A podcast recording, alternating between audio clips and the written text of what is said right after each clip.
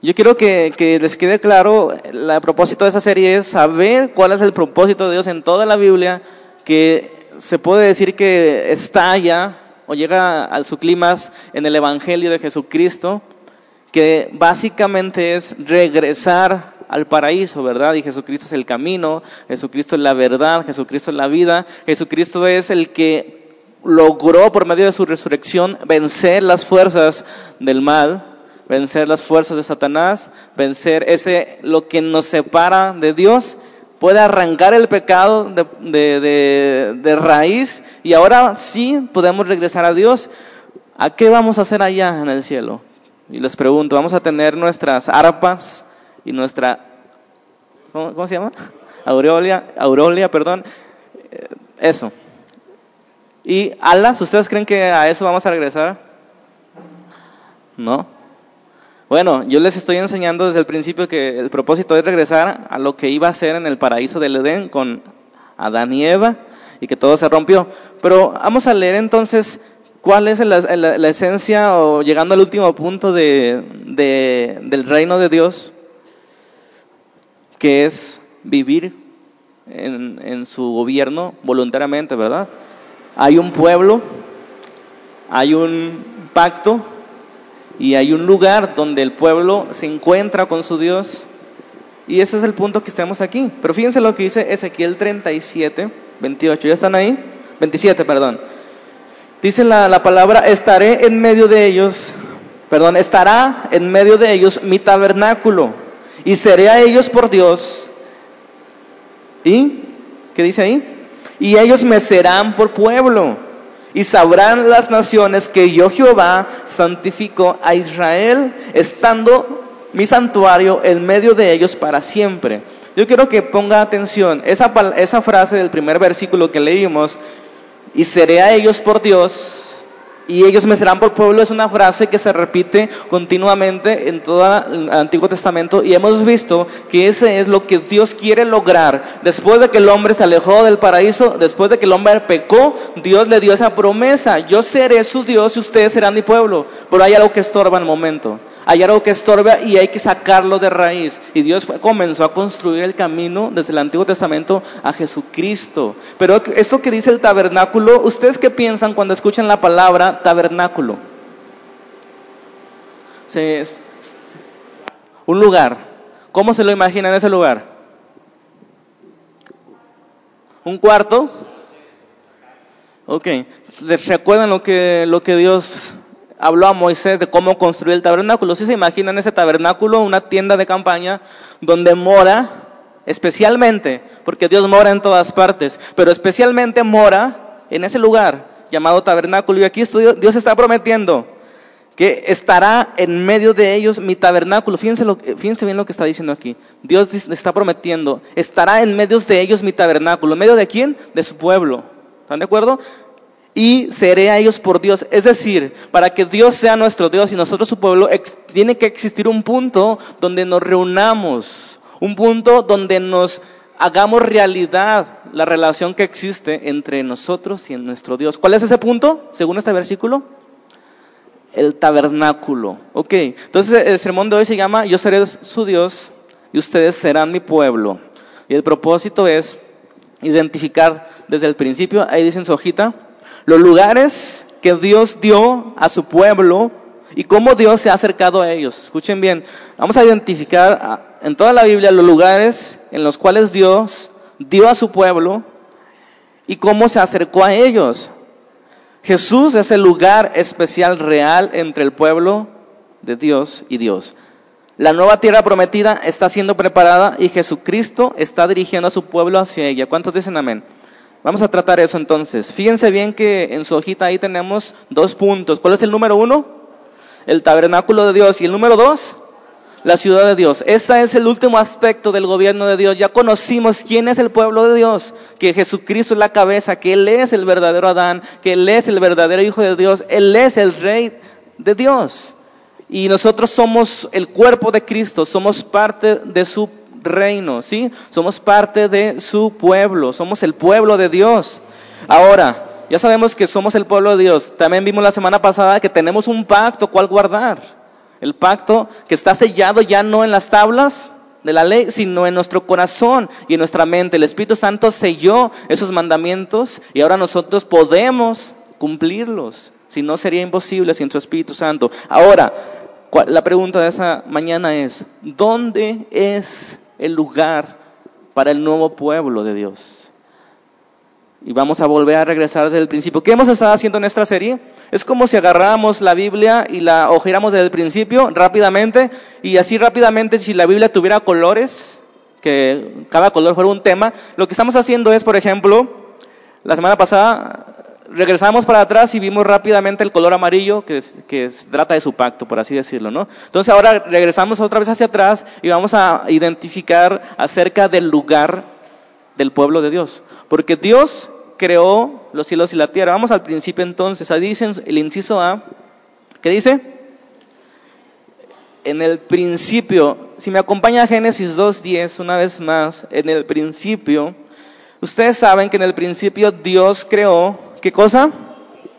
Los cielos y la tierra, pero yo creo que noten algo, hermanos. Dios creó los cielos y la tierra,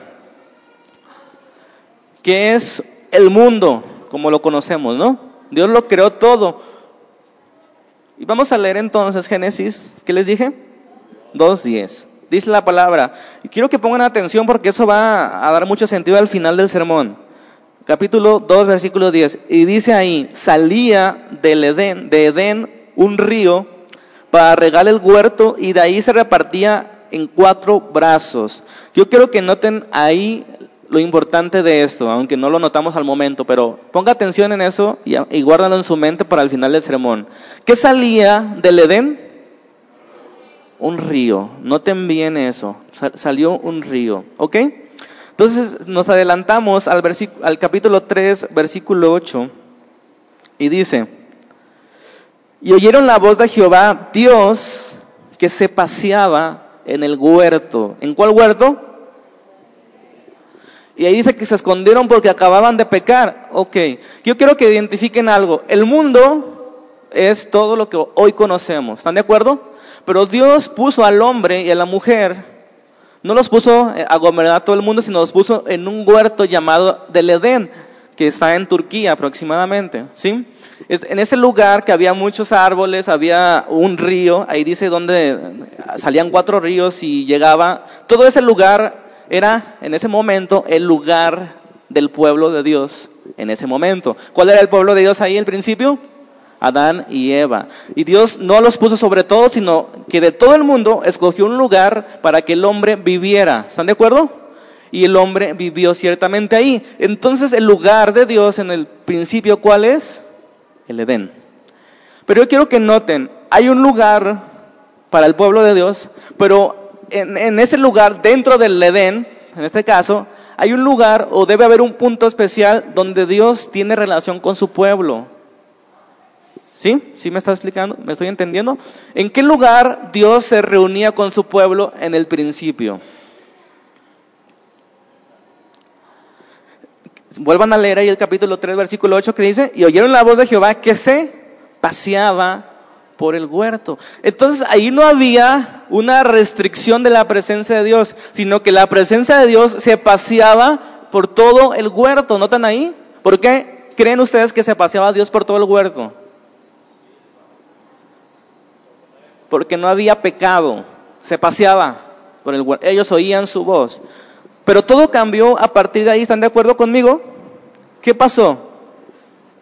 Podemos resumir, en el principio Dios creó los cielos y la tierra y decidió poner a su pueblo en el Edén y Dios habitó entre ellos en el huerto.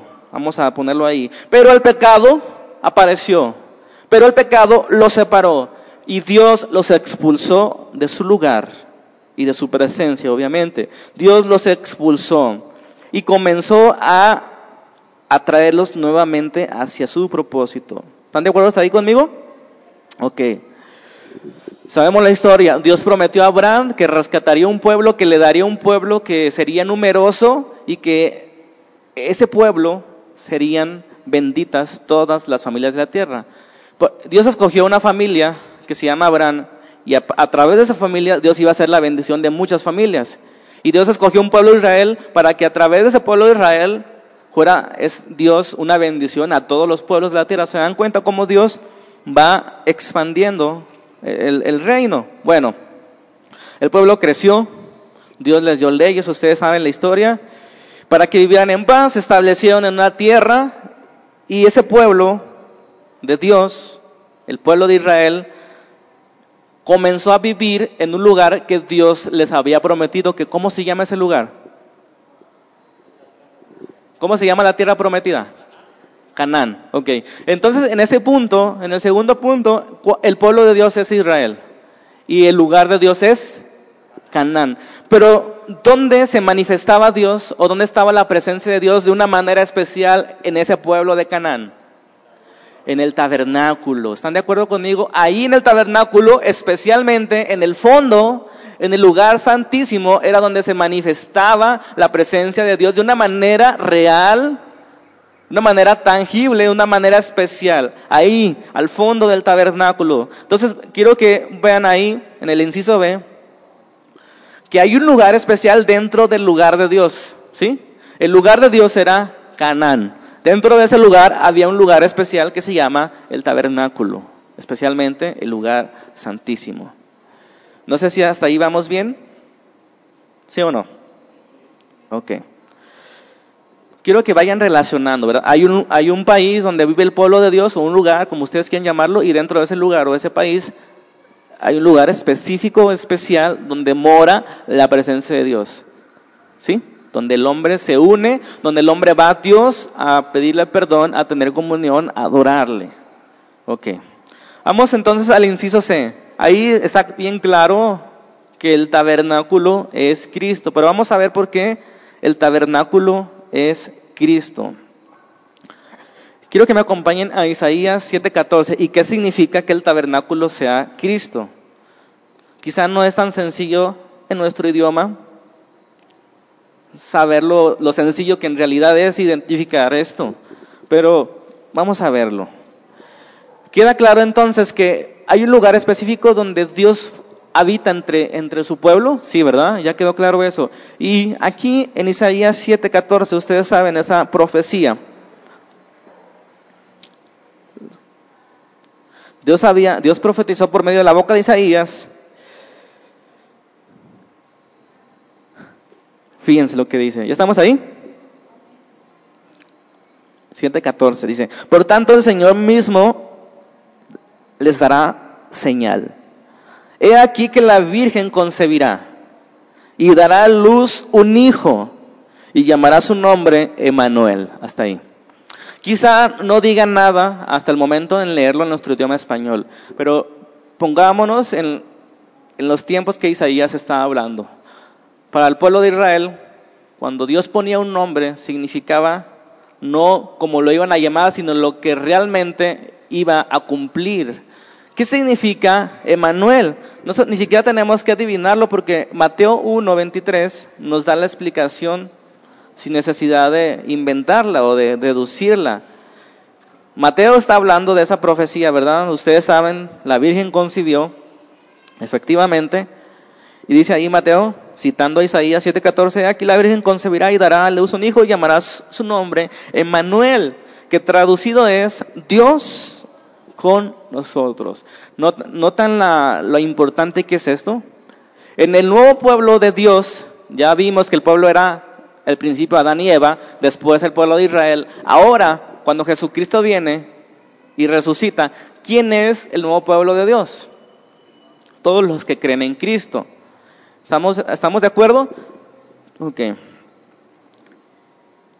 Dios con nosotros. Vamos a ver primero que el lugar especial en este reino que ya vivimos, porque el reino ha ido, se puede decir, creciendo, en Jesucristo el reino se acercó, aunque todavía no se completa, pero en esta nueva etapa del reino, que es el Evangelio del reino, nosotros somos su pueblo y Jesucristo es el lugar especial de Dios. No sé si me, explico. Es decir, Dios con nosotros. Ahorita lo vamos a aclarar más. Dios con nosotros. Fíjense. Vamos a Juan 4.1. Vamos a estar viendo varios pasajes para entender Juan 4, 21. Jesús estaba hablando con una mujer samaritana. Los judíos y los samaritanos no se hablaban. Esa mujer tenía cinco, había tenido cinco maridos y el que estaba hoy con ella no era su marido. Jesús le dice su verdad. Ella pregunta, Señor, los judíos dicen que debemos adorar en Jerusalén, ¿verdad? En el templo. Y los samaritanos dicen que en el monte. Y Jesús responde, el 21. Mujer, créeme que la hora viene cuando ni en este monte ni en Jerusalén adoréis al Padre. Ustedes adoran lo que no saben, nosotros adoramos lo que sabemos porque la salvación viene de los judíos. Mas la hora viene y ahora es cuando los verdaderos adoradores adorarán al Padre en espíritu y verdad. Porque también el Padre tales adoradores busca que le adoren. Remóntense, en el Antiguo Testamento para adorar a Dios necesitaban acercarse al tabernáculo, ¿verdad? Y Jesucristo dice, ahora ha llegado y la hora es que los verdaderos adoradores no adorarán en un templo, en una ciudad, ni en un monte, sino en espíritu y verdad, porque Dios es espíritu. Él está hablando de Él mismo, pero vamos a, ver todavía una revelación más allá.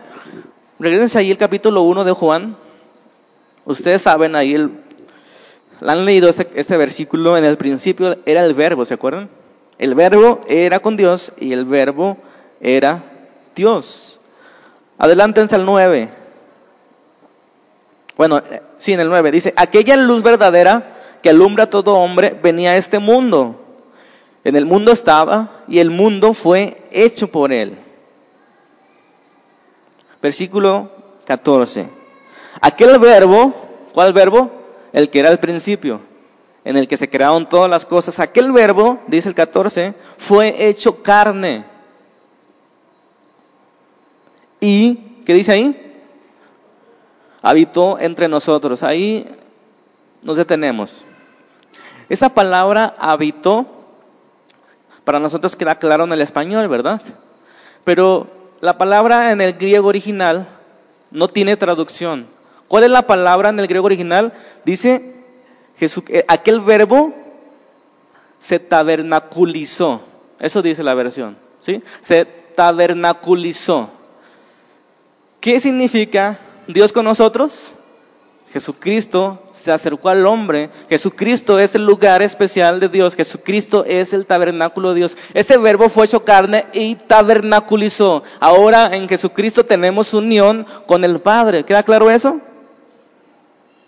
Quizá no es, no suena tan poderoso en nuestro idioma, pero hermanos, esto era revelador, esto que Juan está hablando aquí, era revelador para, para ese pueblo. Jesucristo es el tabernáculo, Jesucristo es el lugar santísimo. En Jesucristo nos encontramos verdaderamente con Dios.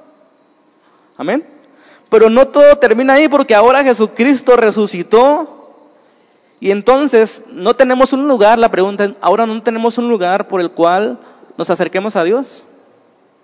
Porque Jesucristo ya se fue al Padre, ¿están de acuerdo? y está esperando a la diestra del Padre que sus enemigos sean puestos por, por estrado de sus pies.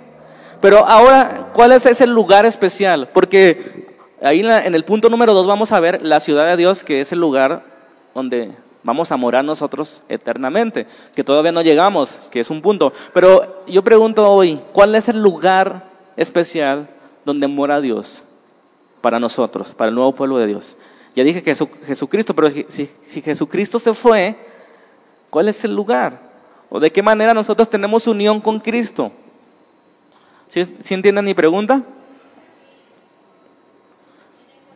En el corazón, dicen acá. Adorando en espíritu y verdad. Bueno, tienen razón todos. Vamos a ser más específicos. Estamos, hablando del tabernáculo. Fíjense lo que dice Juan 14, 23.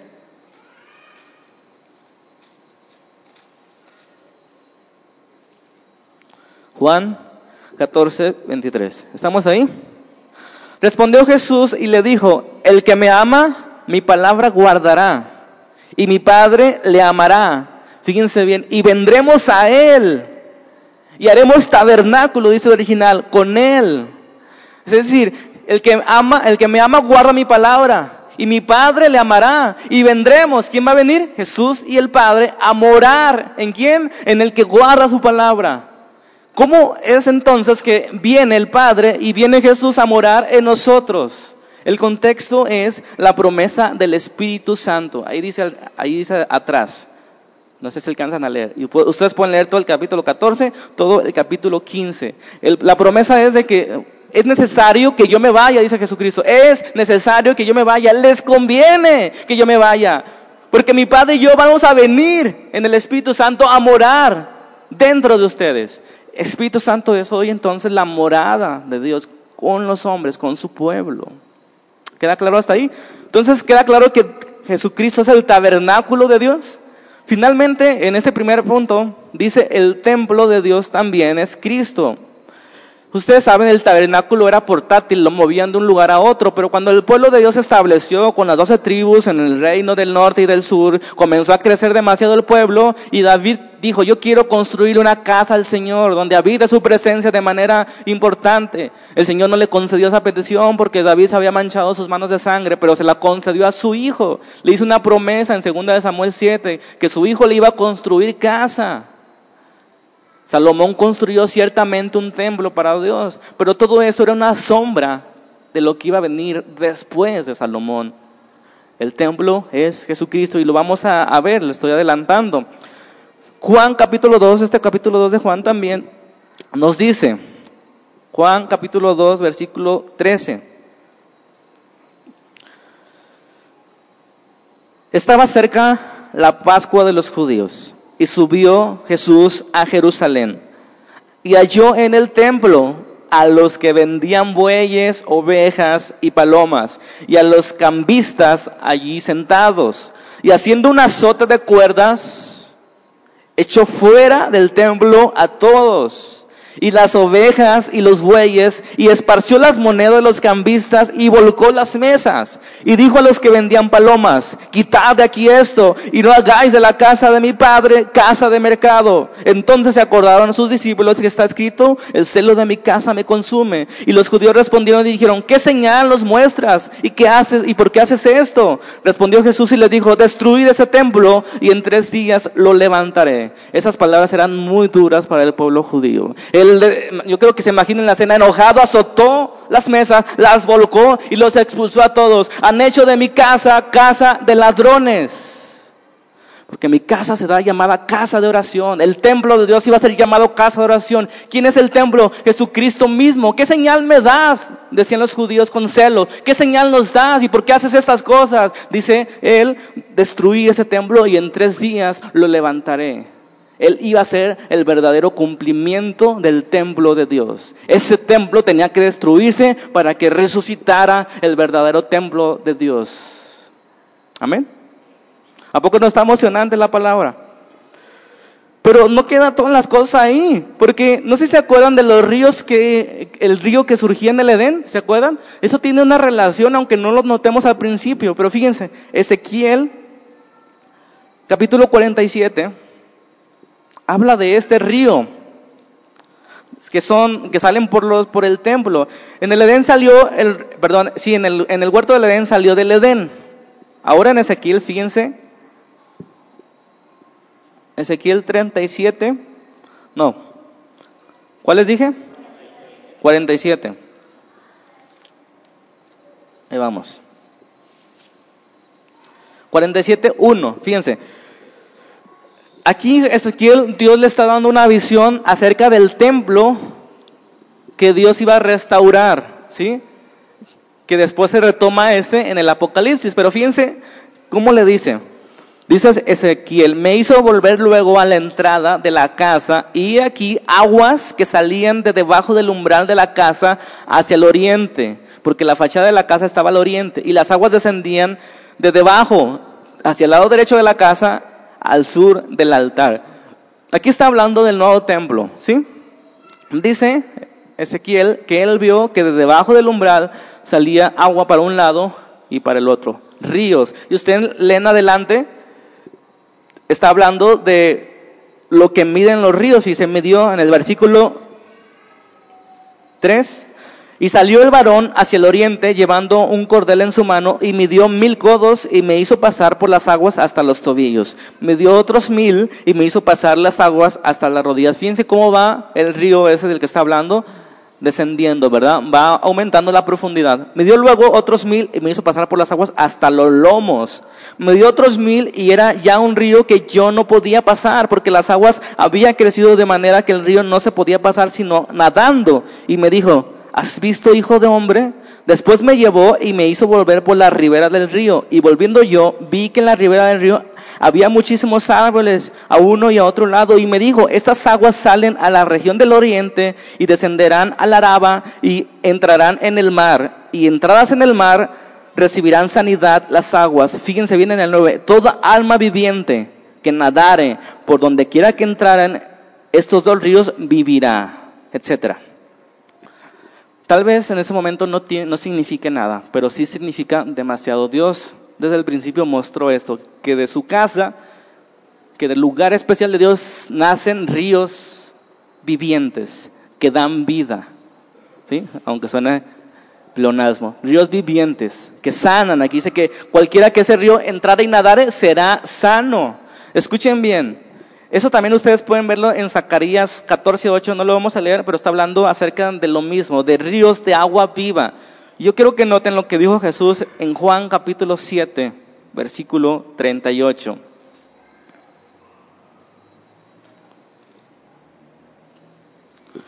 Vamos a leer desde el 37. ¿Ya estamos ahí? Juan 7, 37.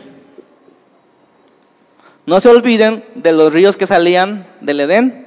No se olviden de los ríos que salían de la casa de Dios y lo que está diciendo aquí Jesús. Dice Jesucristo, en el último día, perdón, en el último y gran día de la fiesta, Jesús se puso en pie y alzó la voz diciendo, si alguno tiene sed, venga a mí y beba. El que cree en mí, como dice la escritura, de su interior correrán ríos de agua viva. Jesús es esa agua viva de la que hablaban el profeta de lo que simbolaba, simbolizaba perdón, en el Edén. ¿Sí queda claro eso? Y luego Jesús aclara, o más bien Juan en el 39, esto dijo del Espíritu que había de recibir los creyentes en Él, pues no había venido el Espíritu aún, porque Jesús no había sido aún glorificado o resucitado. ¿Hasta ahí vamos bien? Ok. Terminamos este punto con Isaías 56, 7. Estamos viendo muchos pasajes.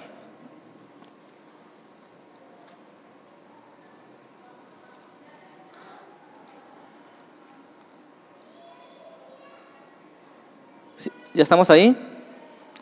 Isaías 56, 7, ustedes saben. Dice, yo los llevaré a mi santo monte y los recrearé en mi casa de oración. Sus holocaustos y sus sacrificios serán aceptos sobre mi altar, porque mi casa será llamada casa de oración para todos los pueblos. Aquí está hablando otra vez del templo. Mi casa, dice Dios, será llamada casa de oración para todos los pueblos. En el templo, en la casa de Dios, se reunirían todos los pueblos, no solamente el pueblo de Israel, sino todas las naciones, ahí en el pueblo, en el templo. Y la, la conclusión a la que hemos llegado es que el templo es Jesucristo. Jesucristo es el templo donde nacen esas aguas vivientes, que ustedes también pueden verlo y al final lo vamos a ver en el Apocalipsis, cómo surge esto. Vámonos al final. El punto número dos, la ciudad de Dios.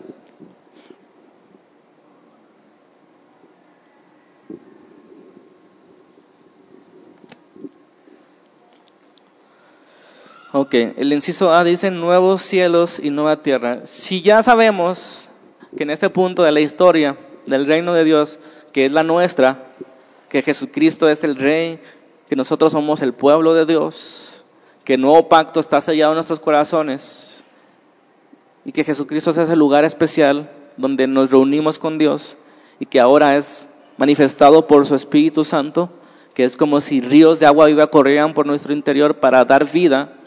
La pregunta es, ¿cuál es el lugar de Dios? El lugar del nuevo pueblo de Dios. No el lugar especial, porque ya vimos que al principio era el Edén y Dios se paseaba por todos lados. Después fue Canaán y Dios habitaba en el tabernáculo, y después fue Jerusalén y Dios habitaba en el templo. Ahora, ¿cuál es la nueva tierra para el nuevo pueblo?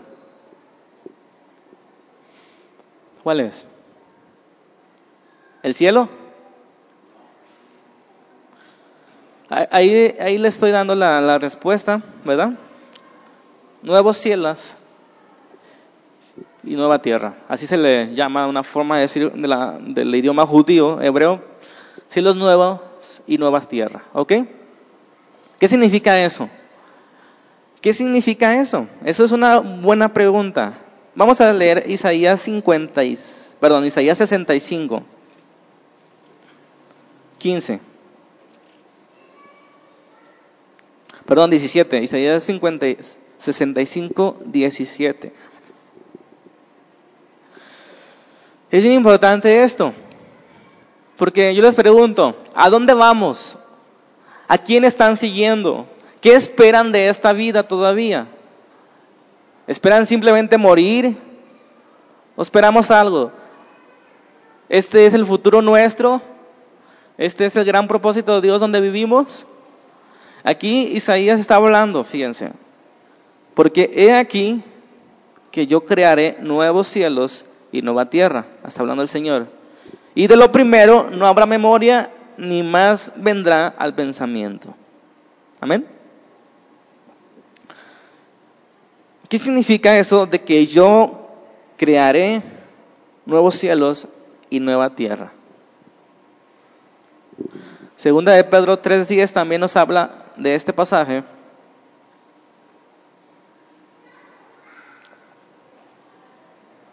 Segunda de Pedro 3.10.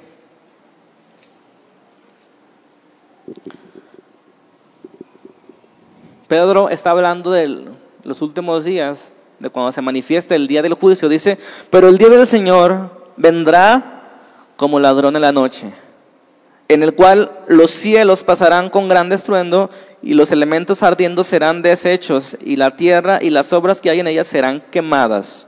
Puesto que todas estas cosas han de ser desechas, como no debéis vosotros andar en santa y piadosa manera de vivir, esperando y apresurándonos para, venir, para ver la venida del Señor, en, en el cual los cielos encendiéndose serán deshechos y los elementos siendo quemados se fundirán, pero nosotros esperamos según sus promesas cielos nuevos y tierra nueva, en los cuales mora la justicia.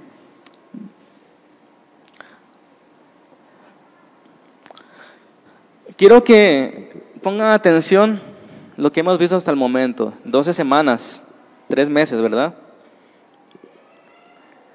El propósito de este nuevo pacto, de este reino de Dios manifestado, esencialmente es volver al hombre con Dios, de que Él sea nuestro Dios y nosotros seamos su pueblo, ¿verdad? Pero dijimos al principio que lo que siempre ha estorbado para que haya esa unión es el pecado, que se manifiesta en que morimos. Todos somos pecadores, todos nacimos fuera del Edén. Por eso las enfermedades, por eso las guerras, por eso las matanzas, por eso cada día envejecemos, porque fue real la promesa de Dios o la advertencia de Dios a Adán y Eva que el día que comieran del fruto que no debían de comer, ese día iban a comenzar a morir el hombre comenzó a morir y a partir de ahí fueron reducidos sus días de vivir, de, de, que iban a vivir la eternidad, comenzaron a vivir aproximadamente 900 años. Más adelante comenzaron a vivir 120 años y hoy estamos cerca de los 70, 80 años aproximadamente. ¿Por qué? Por el pecado. Por eso morimos, porque estamos fuera del Edén. Y entonces todo ese 39 libros del Antiguo Testamento, todos esos propósitos de Dios, todas las veces que Dios mandó a sus profetas, esas promesas que Dios se trataban de traer una solución al problema del hombre que es el pecado para volverlos hacia Él. ¿Para qué? Para volver a lo que el hombre fue creado. El hombre fue creado para vivir cerca de Dios, para vivir eternamente con Dios, para disfrutar de sus beneficios y para rendirle adoración. Para eso fue creado el hombre. No hay una llenura para el hombre en este mundo en los bienes materiales, en la fama, en las riquezas. No hay llenura Los ricos no son llenos. Hay inseguridad, no saben qué va a pasar después de la muerte. Y la Biblia dice, desnudo venimos y desnudo nos vamos a ir. No hay esa llenura que hay en el creyente de Jesucristo, que él, aunque muera, él vivirá. Entonces Dios ha hecho y mandó a Jesucristo y fue preparándose el camino del Señor desde el Antiguo Testamento para arrancar el pecado de raíz. El, Señor no vino a destruir. Porque si sacara el pecado nada más lo cortara, simplemente mataba a todos, ¿verdad? O sea, pero Dios habla, o la Biblia habla de que Dios está re generando todas las cosas. Yo creo que entienden esa palabra porque esa palabra tiene que ver con salvación. No es la salvación que vengas a la iglesia, no es que repitas una oración, no es que digas yo soy cristiano. La regeneración es cuando todas las cosas están volviéndose a su lugar y nosotros estamos volviendo a reconciliarnos con Dios, a tener paz con Él, a volver a adorarle, a tener la libertad de, de huir del pecado tiene que ver mucho con el pecado, la regeneración, porque si el pecado fue lo que afectó, el pecado tiene que salir del pueblo nuevo de Dios. El pecado tiene que salir. Y por medio de Jesucristo, la obra de Jesucristo vino a destruir las obras de Satanás, arrancar el pecado de raíz. Pero no, Dios no puede simplemente destruir y volver a hacer a la gente. Dios está regenerando a la gente. Dios no destruye a Benjamín, sino que lo regenera. Entonces yo quiero que quede claro, Dios no va a destruir el mundo que hizo, sino lo va a regenerar, lo va a transformar. Así como nuestros cuerpos al final de los días van a ser transformados cuando Jesucristo vuelva, es decir, van a volver a ser como debían haber sido al principio, con una perfección, una armonía en el físico, en lo mental, en lo psicológico. Vamos a ser verdaderamente plenos, sanos, sin enfermedad, sin dolor. Todas las cosas van a ser regeneradas, el mundo también. Amén. El mundo ahora mismo está esperando, dice Romanos 8, acompáñame a leer Romanos 8. Todo este rollo era para decirles que Dios está o va a regenerar el mundo en el que vivimos. Porque Dios no se desdice, Dios renueva las cosas, Dios restaura las cosas.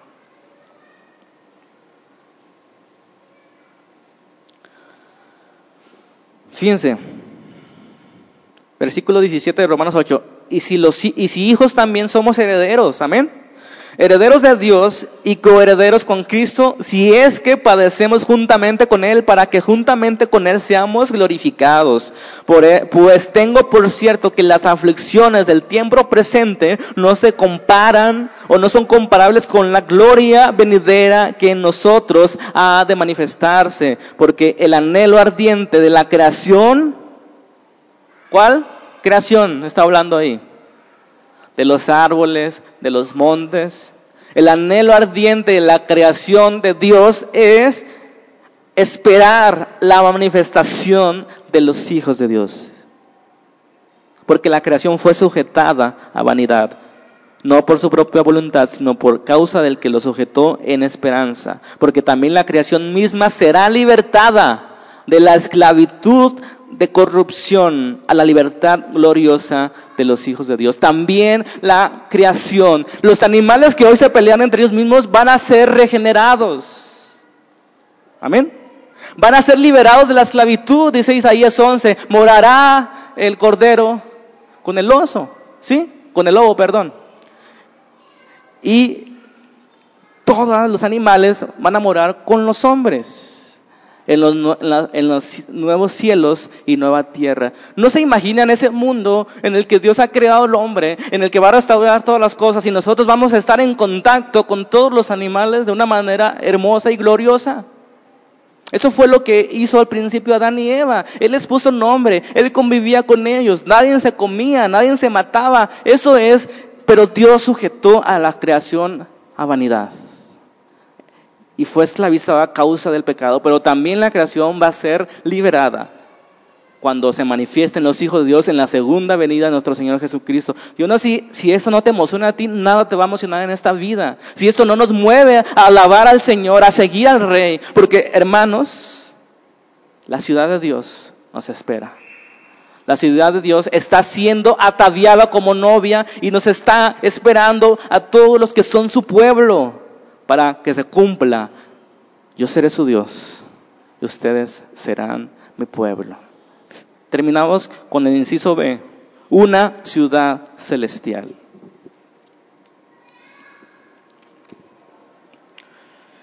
Y este libro de Apocalipsis nos habla, capítulo 21,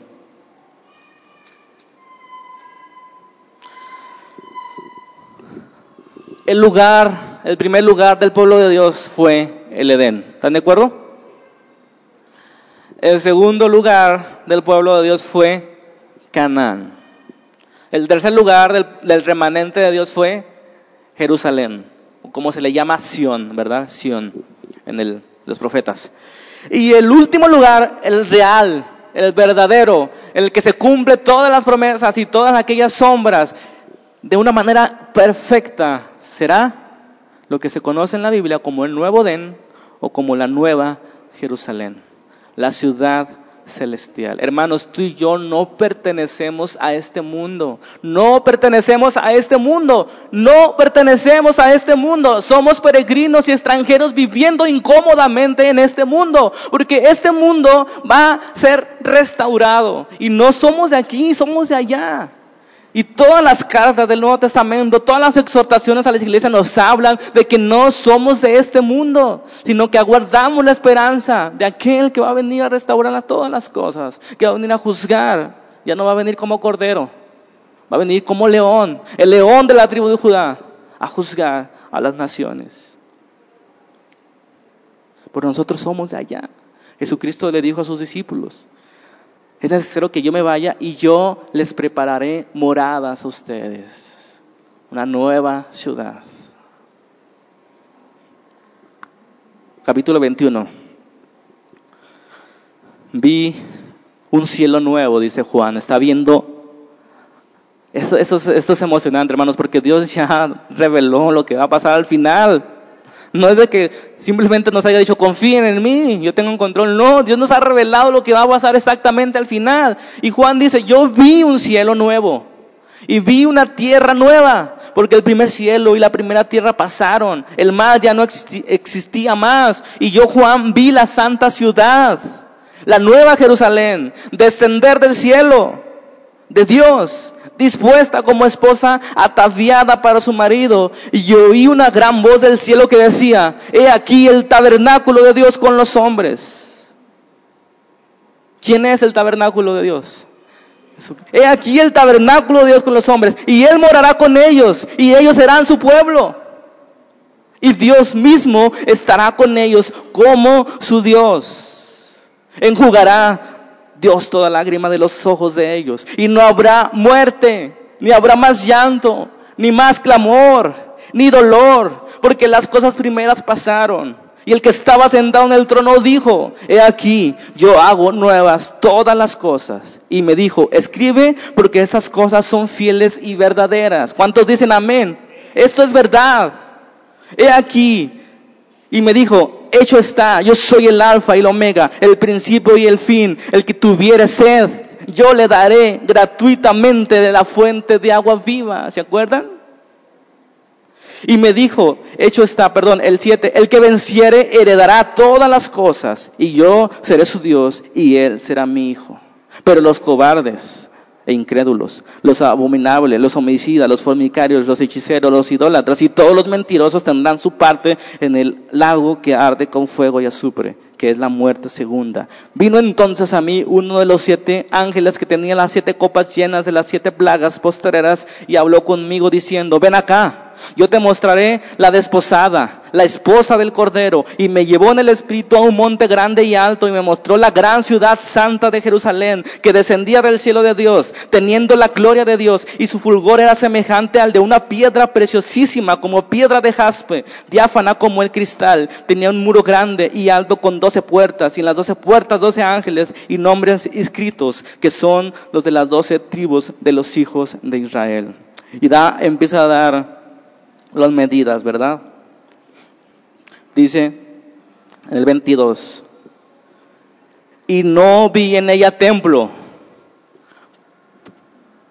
porque el Señor Dios Todopoderoso es el templo de ella y el Cordero. La ciudad no tiene necesidad de sol ni de luna que brillen en ella, porque la gloria de Dios la ilumina. Y el Cordero es su lumbrera. Y las naciones que hubieran sido salvas andarán a la luz de ella. Y los reyes de la tierra traerán su gloria y honor a ella. Sus puertas nunca cerrarán de día, pues ahí no habrá noche. Y llevarán la gloria y la honra a las naciones a ella. No entrará en ninguna cosa inmunda o que hace abominación y mentira, sino, sino solamente los que están escritos en el libro de la vida del Cordero. Después me mostró un río limpio de agua viva, resplandeciente como cristal, que salía del trono de Dios y del Cordero. Amén. ¿Se acuerdan del Edén? ¿Se acuerdan del templo que vio Ezequiel? ¿Se acuerdan de las palabras de Jesús? Ahí está. Un río limpio de agua viva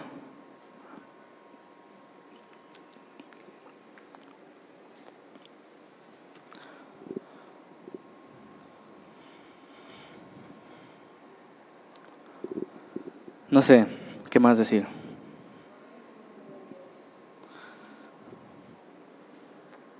Somos de allá. Las aflicciones temporales de este mundo, la muerte, el dolor, la traición, la enfermedad, no es comparable con la gloria que viene. No temas, dice el Señor. No temas ante el mundo. No temas ante las burlas. No temas ante las, presiones. Porque el Señor estará contigo todos los días de tu vida. Porque Él cumple su palabra. Porque Él dijo, cuando viniera el Espíritu, de nuestro interior correrían ríos de agua viva. Es Jesucristo, es ríos de agua viva. Hermanos, preparémonos para su venida dignamente. Amén. Él está con nosotros. Somos su pueblo. Y Él nos está guiando a la ciudad celestial, como Josué guió al pueblo de Israel a la tierra prometida que fluye leche y miel. Jesucristo nos está guiando a su pueblo por medio de su espíritu y de su palabra a la nueva tierra prometida que fluye leche y miel. Amén. Nada puede quitar eso. Vamos a orar. Padre, te damos gracias por tu palabra, por tu Espíritu Santo. Señor, gracias por este nuevo pacto en el cual nos has hecho partícipes. Señor, gracias por la gracia derramada en la cruz del Calvario que ha logrado que nosotros podamos entrar a este nuevo paraíso y que ahora mismo no estamos allá, pero por fe hemos sido bendecidos con toda bendición espiritual en los lugares celestiales. En Cristo somos nuevas criaturas. Las cosas viejas pasaron, todas aquí son hechas nuevas.